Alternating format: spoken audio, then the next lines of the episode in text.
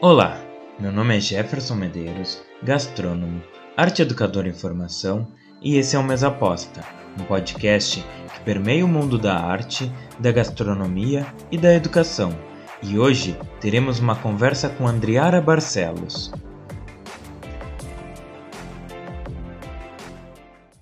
Vem, a mesa tá posta!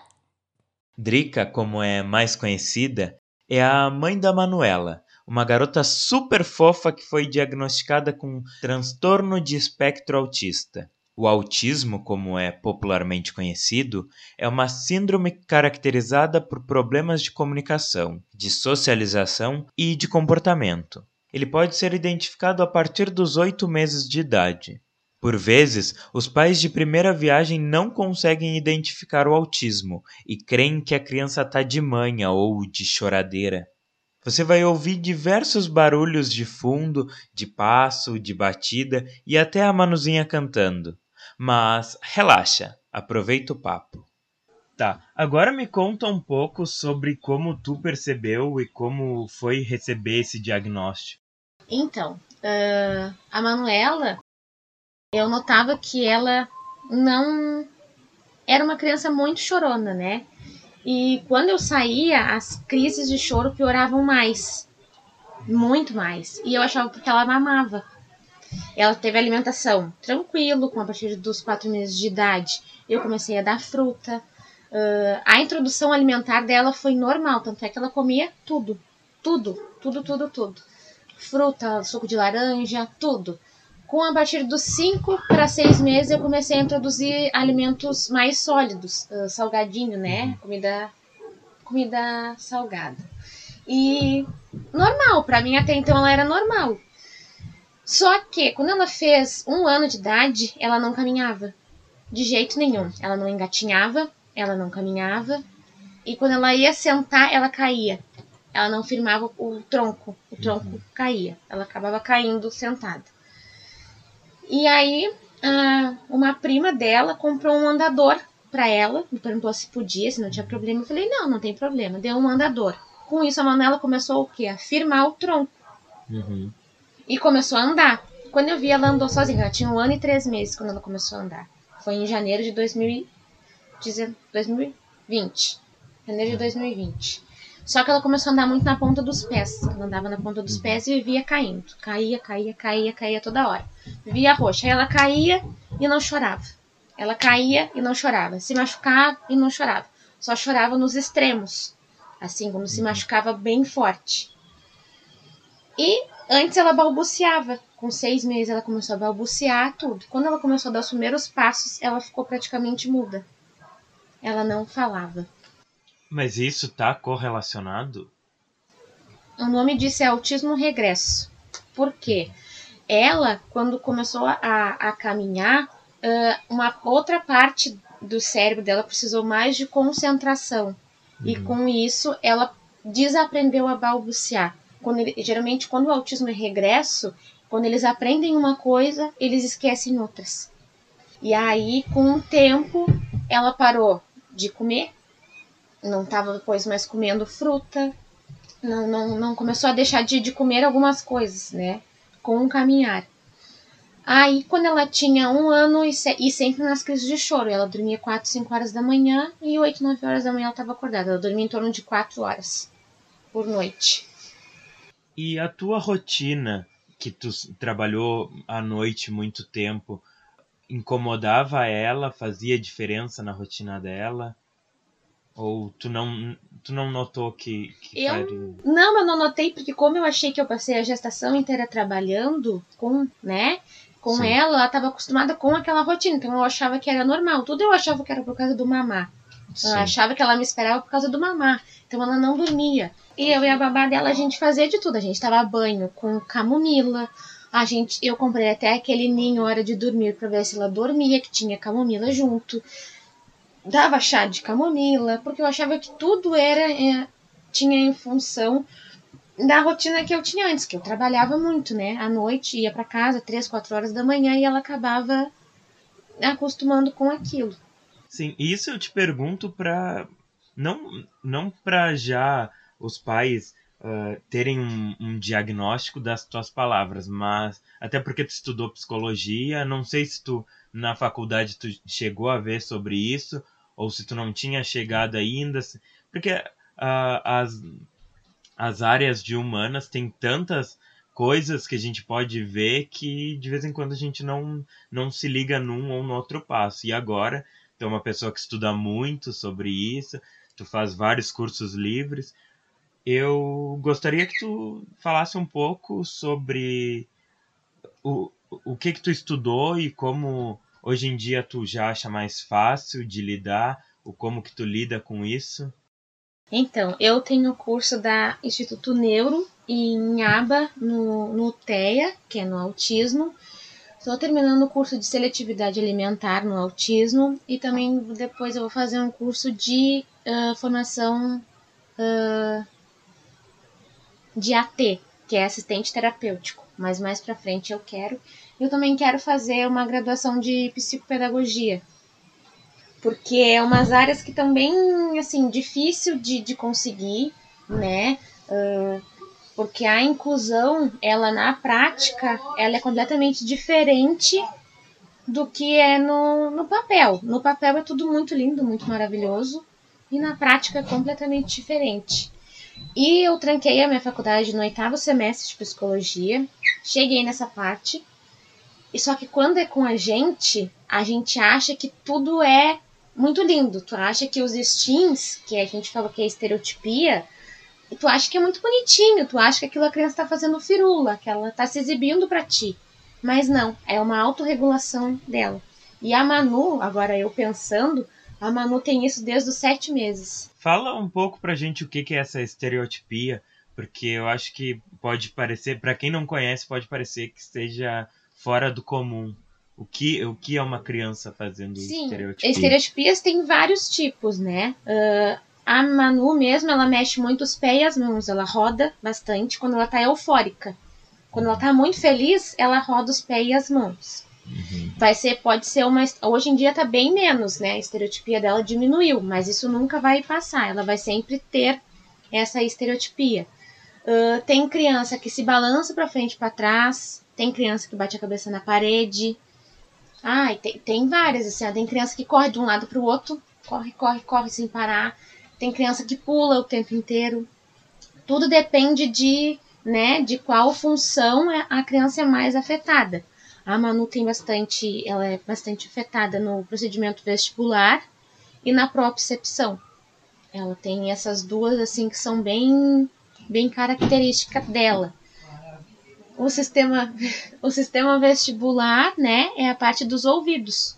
Uhum. Uh, ele mexe bastante com a parte dos ouvidos. Muita gente, né, que tem labirintite, uma coisa nada a ver, mas tem problema no, no sistema vestibular. Porque é essa parte, por isso que ela andava e caía, ela andava e caía.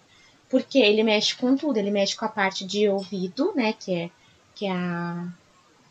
Quando a criança fica equilibrada, e ele também tem, a, a também tem a parte do tônus, a parte do tronco do tônus aqui, de uhum. baixo. Ela também era bem afetada. Eu queria que tu falasse um pouco de como tu descobriu e como se descobre na criança. Assim, a avó da Manu, paterna, ela achava ela completamente diferente do outro primo, que eles são um mês de diferença do outro. O uhum. outro menino, ele falava e a Manu, tu chamava ela, ela nem virava. Ela, se ela estivesse brincando, ela não não dava bola. E o brincar dela sempre foi muito pobre, sabe? Ela não sabe brincar. Hoje em dia ela tá aprendendo a brincar. Mas antes ela não sabia brincar, ela só ficava girando as coisas. Ela não tinha funcionalidade no brincar dela. E isso é uma característica muito grande. E outra característica muito grande que as pessoas falam: ah, cada criança tem seu tempo. Isso não existe, cada criança tem o seu tempo. A criança, a Manu, foi, a Manu tinha um ano e seis, um ano e sete meses quando ela foi diagnosticada, laudada já. Uh, a neurologista disse, perguntou quantas palavras a Manu falava. E a Manu não falava nem três palavras. Ela disse, a criança com 18 meses, ela tem que falar pelo menos 24 palavras. Pode ser soltas. 24 palavras ela tem que falar com 24 meses ela tem que falar pelo menos três frases. E a Manu não falava nada. Aí a gente entra no, no TO, né? Fala um pouco do que, que o que é o TO e, e como que o que acontece lá dentro. Então, uh, a parte de terapia ocupacional, uh, a criança com autismo às vezes pode ter com a parte de integração sensorial, que ela pode ser afetada na parte de integração sensorial, ou ela pode só fazer a terapia ocupacional. No caso da Manu, ela já foi né, encaminhada direto para a terapeuta Jodelli, que é a terapeuta dela, que eu falo que é o anjo na minha vida, porque ela assim, ó, eu fui para lá, né, pra, pra clínica completamente desnorteada, porque eu descobri que a minha filha era autismo por WhatsApp, porque eu não fui na consulta. Então, para mim foi muito difícil. E não é, não é porque a gente uh, tem um grau de instrução ou tu faz a faculdade ou tu conhece que tu acha que, que vai ser fácil, né? Na, na casa dos outros é mais fácil. Ai, que nem falam, a grama do vizinho sempre é mais verde, né? E para mim eu tive um luto muito grande, tanto é que eu não, não tinha da onde e eu gastei um dinheiro da onde eu não tinha para levar ela em outra neurologista porque eu não aceitava. Eu dizia, por quê? A minha gravidez foi tão difícil. Eu tive depressão na, na gestação, eu tive tanta coisa, né? Eu passei por cima de tanta coisa. Por que de novo comigo? Por que ela? Por que nós? E aí eu não aceitei. Eu chorei muito, muito, muito, muito, muito. Dizer não, não pode. Ela pode ser ela pode ter TDAH, que é transtorno de déficit de atenção. Eu dizia não, hiperatividade, digo, ela não pode, acho que ela é hiperativa. E eu não aceitava. Não aceitava, não aceitava, não aceitava. Aí, né, o que eu digo? A vida, Deus me colocou a Jodelle no meu caminho. E foi o que ela me ajudou a ser a mãe que eu sou hoje, porque tu faz uma avaliação para ver, né, o que, que a criança precisa, e a Manuela só tirava tudo do lugar, não ficava nem cinco minutos com aquele brinquedo, desinteressava e ia fazer outra coisa. E eu, como não tinha criança pequena na minha casa, né, perto de mim, na minha família, eu não, não tinha, não, não imaginava, sabe? Porque a Manuela até então, ela escutava música alta, ela amava música, que eu trabalhei num bar com música alta gravidez inteira, ela amava música, sabe? Ela e aí, com o tempo, ela foi perdendo. Tanto é que até hoje em dia ela tem hiperatividade. E na integração, na, na integração sensorial, então ela estimula o cérebro para dar uma resposta adequada a cada ocasião. Ele estimula a parte tátil, visual, gustativo, auditivo, olfativo, proprioceptivo e vestibular. Então, cada parte, né, a criança tem que tem que estar tá organizada para ela poder, por exemplo, né, falar, para ela poder caminhar, para ela poder comer. Uh, por exemplo, a propriocepção, né, que é o que a Manuela está mais trabalhando hoje em dia, que ela está mais desregulada, uh, é a parte que mexe com a fala. Por exemplo, a Manuela agora voltou a balbuciar, né, ela está com dois anos e dez meses, ela voltou a balbuciar. E antes, uh, como não trabalhava isso, como ela saía da rotina dela, né, que acabava indo para um lugar, indo para o outro, acabava saindo da rotina, atrapalhava. Uh, como é que eu posso explicar? Trabalha com a parte tátil. Na integração sensorial, parte bem assim, ó, chula, falando, nada mais é que ela vai te ensinar, tu aprende brincando, sabe? Tu, tu aprende brincando a dar, como é que eu posso dizer? Dar função para as coisas, sabe?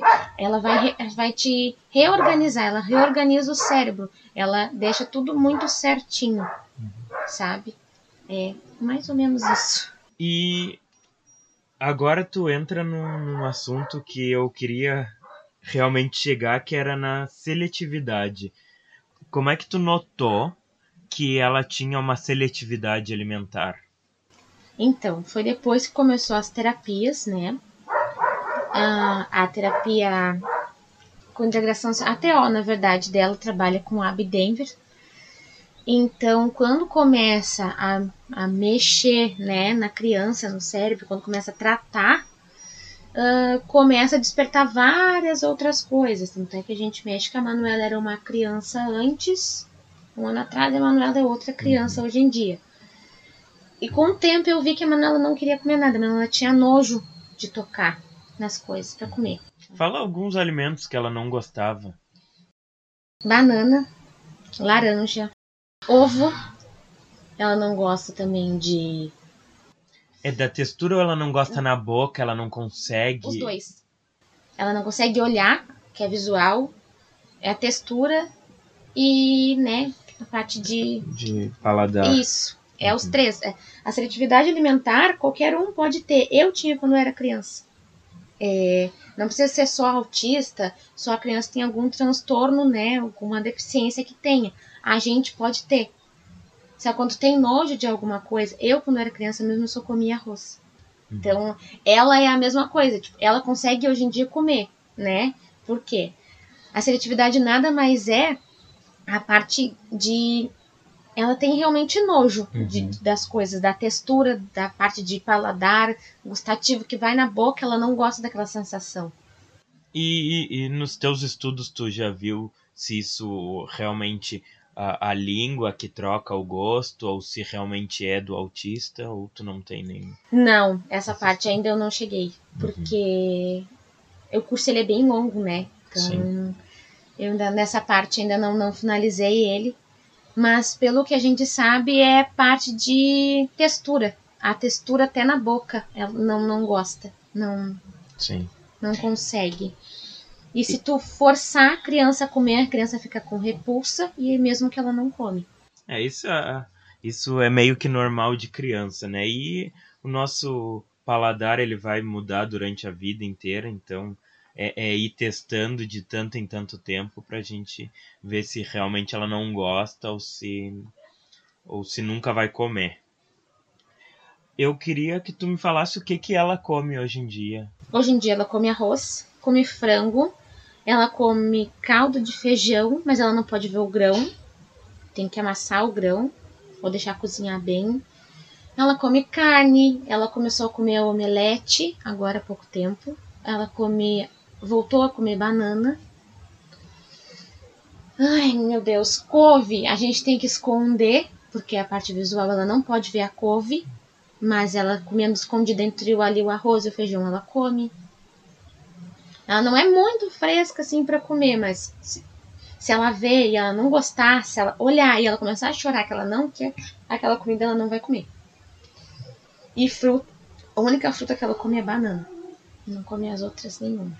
É, e eu te digo, e depois eu, eu também vou perguntar sobre, sobre a idade, porque a minha prima, ela também tem um filho autista, o filho dela já tem, tem mais de 10 anos, eu não vou saber quantos anos ele tem hoje, mas ele só come fritura, batata frita, e, e ele realmente, ele não, ele, não sei se é, acostumou com gosto, aí eu acho que tu pode me falar melhor, porque eu não entendo, por isso que eu vim falar contigo, que é para mim é uma das pessoas que mais entendem do assunto, porque eu já vi que tu estuda muito nessa área.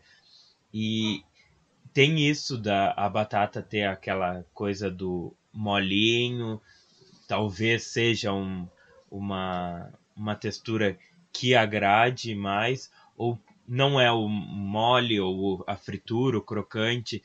Tu tem como me dizer ou tu sabe qual é a textura que mais agrada? Assim, ó, no caso dele, né, pelo que, né, que tu conta, assim, é por causa da textura. A textura, por quê? Porque às vezes é até mais fácil de mastigar. Tem muita o autista, eles são diferentes do- dos outros, né? Cada criança é uma.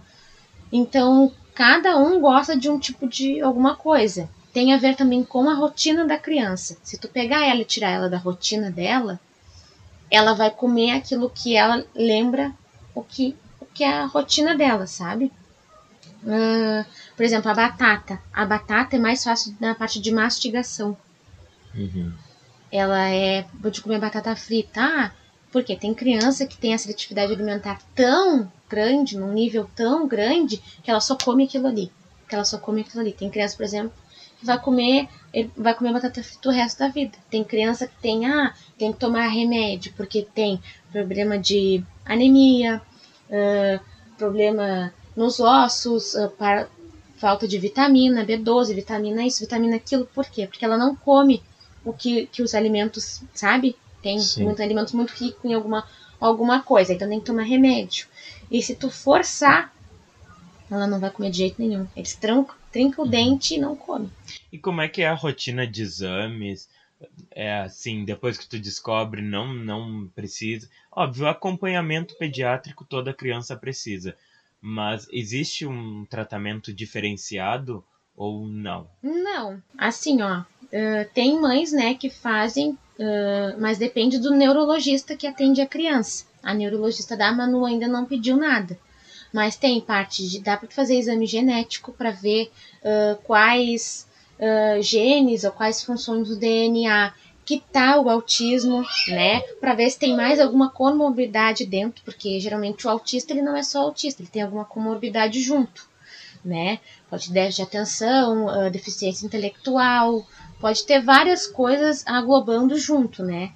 A Manu ainda eu não, não tem nada, a neurologista dela não pediu nada específico ainda.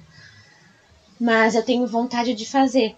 Tanto é que eu quero fazer é, o exame de de sono dela, né? Pra ver o cérebro. Uhum. É ressonância. Né? Sim. É ressonância. E antes da gente direcionar para para comida, eu queria uh, uma última te fazer uma última pergunta que é sobre a máscara, porque eu, eu sei que é uma é um problema que que alguns autistas uh, têm em usar máscara, porque se já é um problema para nós, imagina para uma criança autista. Aí eu queria que tu me, me falasse um pouco, se tu sabes outros casos. Sim, a Manu mesmo, por exemplo, ela não usa máscara. Ela não usa porque se eu colocar a máscara nela, ela para de respirar. Ela não respira. Uh, porque tem a ver com a parte, né, da parte tátil, assim. Ela não consegue. Uh, nada que fique muito porque ela é uma criança hiper. As crianças hiper, elas sentem muito. Sim. Então, até o toque para ela é muito diferente. Então, a máscara fica incomodando, ela não consegue. Tem mães que insistem, sabe? Mas eu resolvi Sim. não insistir, porque praticamente eu não saio com ela na pandemia, né? Sim. Na pandemia mesmo eu não saía, só ia com ela para terapia. E mesmo assim eu ia com muito medo. Até o álcool gel ela passa, mas ela passa receosa. Ela não gosta da textura.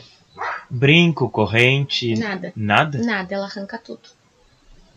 A gente também trabalha na terapia, ah, na terapia comportamental com integração sensorial a parte de textura, né? Uh, antes ela não tocava em nada que tinha textura mole. Uh, a gente brinca hoje em dia com espuma, ela toca. Slime, ela toca. Ela não podia chegar perto de nada. Tanto é que ela ia comer, ela só tocava nas comidas secas. Nas comidas molhadas ela não chegava nem perto. Chegasse perto, ela fazia, ela fazia com a mão assim, que era pra nem limpar. Uhum. Tá, e qual é a comida favorita dela? Da Manu, arroz. Arroz, arroz puro? puro. Branco? Branco, arroz. E o que ela não gosta de jeito nenhum? De jeito nenhum? Ai, tem tanta coisa que ela não gosta, que ela vai mudando, né? Ela já mudou bastante. Mas o que ela cospe para comer, meu Deus, maçã. Ela detesta maçã. Ela cospe, chega até ânsia de vômito. Eu nem compro mais, porque não vai tudo fora. E, e era sobre isso mesmo a minha próxima pergunta. Desperdício rola muito com ela, não. Porque. Não rola mais porque eu não compro que ela não come. Mas antes sim. Bastante. Mas de vez em quando tu compra comidas novas para ver se ela. Sim, pra ela experimentar, sim. Tanto é que ela não comia, por exemplo, omelete, né? E aí eu não tentava dar. Aí ela me viu comendo, porque tudo também é a função do ver os pais comendo né? Eu também não como muita fruta, na verdade, eu não como nada de fruta. Sim. E aí ela tem que, ela me viu comendo omelete, ela quis provar. Daí eu deixei ela pegar com a mão dela para ela não sentir nojo. Porque ela é uma criança que ela tem nojo de tudo. Ela sujou a mão, ela já vem com a mão para limpar. Então a parte de tátil dela não, não consegue ficar suja. Sim. A tua experiência com a psicologia ajudou a, a tu lidar e, e tratar uh, de um jeito mais normalizado. Não que não seja normal, mas é diferente. Assim como tu já falou que foi um baque para ti e teve um luto. Foi e não foi, né? Porque a psicologia, quando tu começa a fazer o curso, tu começa a estudar, até na faculdade as, as professoras dizem que uh, tu vai começar a achar que tu tem todos os distúrbios, tem todos os problemas, tu vai achar que tu até psicopata é no início, porque tu tu vai começar a ver, né? E tu começa a. Como tu vê muito caso, trabalha muito, né? Tu vê muito preconceito, tu vê muita coisa. Uh, ajudou, mas também me fez ver que eu tinha que estudar para poder ajudar ela, porque eu vi o quanto eu era leiga no assunto, porque é um assunto que não é abordado facilmente, porque tem o, o autismo em si, ele, né, até há pouco tempo atrás, uh, ela ajudou e não ajudou, né, porque chega um ponto que tu vê que a criança pode ter tanta coisa né, no, no, dentro do espectro, que ela pode tanto avançar como não avançar, que tu meio que liga uma coisa na tua cabeça dizendo assim, ó, eu preciso estudar, eu preciso estudar. E foi uma forma que eu venci o meu luto, foi estudando, estudando. Ela dormia e eu estudava. Ela, ela tava dormindo e eu tava estudando. Às vezes eu ia dormir 4 horas da manhã e ela acordava e eu não, eu tava estudando sabe? E aí eu dava leite para ela, na época ela mamava ainda. E aí eu eu eu dava mamar para ela com o celular na frente estudando.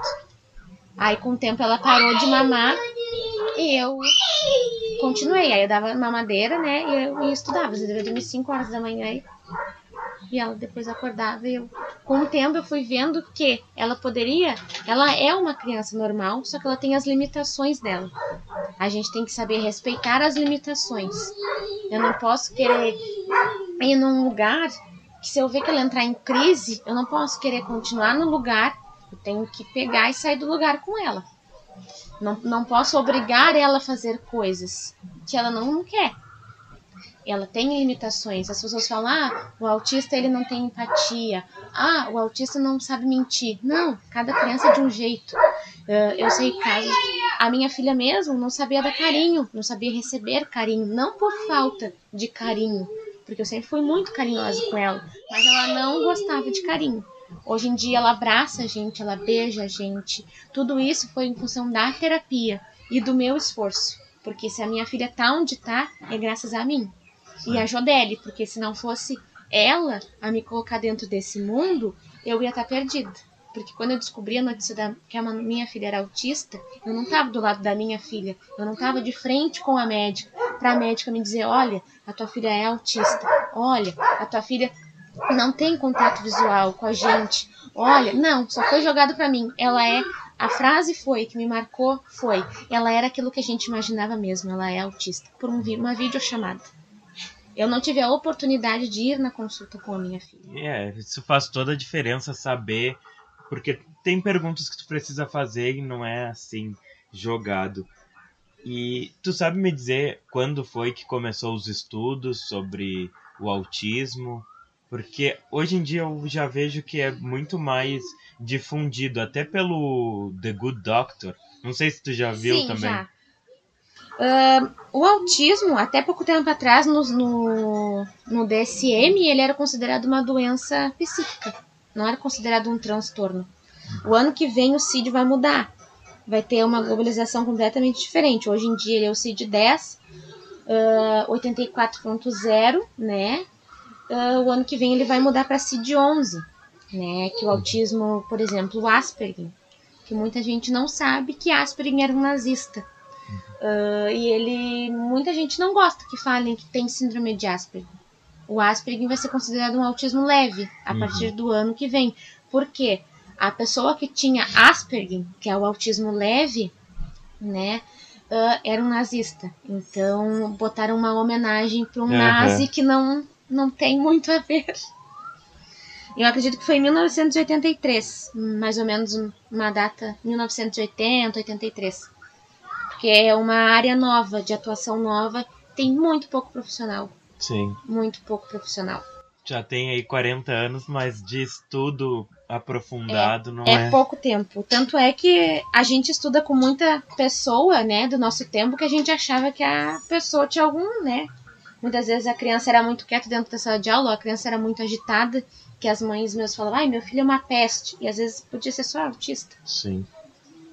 Tá, e tu sabe quando começou os estudos sobre o autismo? O autismo foi em 1944, uh, pelo Hans Asperger, né, que foi uma homenagem a ele, né, mas eu acredito que não deveria ter este nome porque ele era um nazista de guerra, né, alemão, e foi em 1944. Uh, só que ele foi reconhecido, né, em 1980. A partir do ano que vem o CID vai mudar, graças a Deus. Uh, e o Asperger vai ser autismo leve, vai ser considerado autismo leve ou autismo de grau 1. Vai deixar de ter esse nome porque tem muita, né, muita pessoa, adulto, o autismo ele não deixa de existir quando tu vira adulto, tu vira um adulto autista. Sim. E tem, né, muita gente laudada com, com síndrome de Asperger, que é o nome que foi uma homenagem a ele. Sim. E, né, na eu acho que já não vale mais é, a pena. Não vale mais a pena esse nome. Ele pode ter, ele pode ter sido né, reconhecido para medicina, para psiquiatria, para o que for, mas o que ele fez com para chegar nesse ponto que foi o prejudicial. E agora eu queria que, pra gente terminar, que tu contasse alguma da história da Manu com comida ou de que ela não tenha comido de jeito nenhum, alguma história que te marcou dela com a comida. Foi quando uh, ela comeu o omelete, né? Porque eu não esperava, porque ela colocava, por exemplo, o ovo na boca, a gema, ela vomitava, ela cuspia, ela não gostava. E foi um dia que eu tava em casa, tava chovendo, e eu disse, ah, eu vou fazer um omelete para mim. E eu fiz o omelete. Quando eu tava comendo, ela tava do meu lado, e ela viu eu cortar e eu pegar com a minha mão e comer. E ela pegou com a mão dela, e eu fiquei até assim, chocada, e eu disse, come filha, come, incentivando. E ela comeu. Tanto é que ela comeu o meu omelete todo, eu nem comi nada, ela comeu tudo. E banana também, que ela não comia, né? Por causa da parte de textura, e hoje em dia ela come a banana com a mão sozinha. Pega com a mão, mais amassada ela não come. Se der amassada ela come também, mas ela prefere que ela tenha contato, né? Com a mão, ela comendo o alimento. Então eu te agradeço, Drica. Foi eu muito maravilhoso essa tarde. Uh, vamos conversar de novo, porque é um assunto que, que tem muitos desdobramentos e eu acho que só nessa conversa não vai não deu pra gente tirar tudo que dava para tirar, mas mais pra frente a gente vai, vai falar sobre isso, mas daqui a pouco a, ela está em unidade escolar e aí serão outras questões que vão per, uh, permear a vida dela e a gente vai continuar em contato. E aí eu te chamo para a gente participar mais uma vez. Muito obrigado. Eu que agradeço. Muito obrigada. Para vocês que escutaram até aqui, convido você a me seguir no Instagram através do perfil Jeff para acompanhar o meu trabalho. Inclusive, você pode mandar sugestões de temas e até ser convidado a sentar à mesa. Siga o Mesa Aposta na sua plataforma de áudio favorita e eu encontro você no próximo episódio. Tchau, tchau.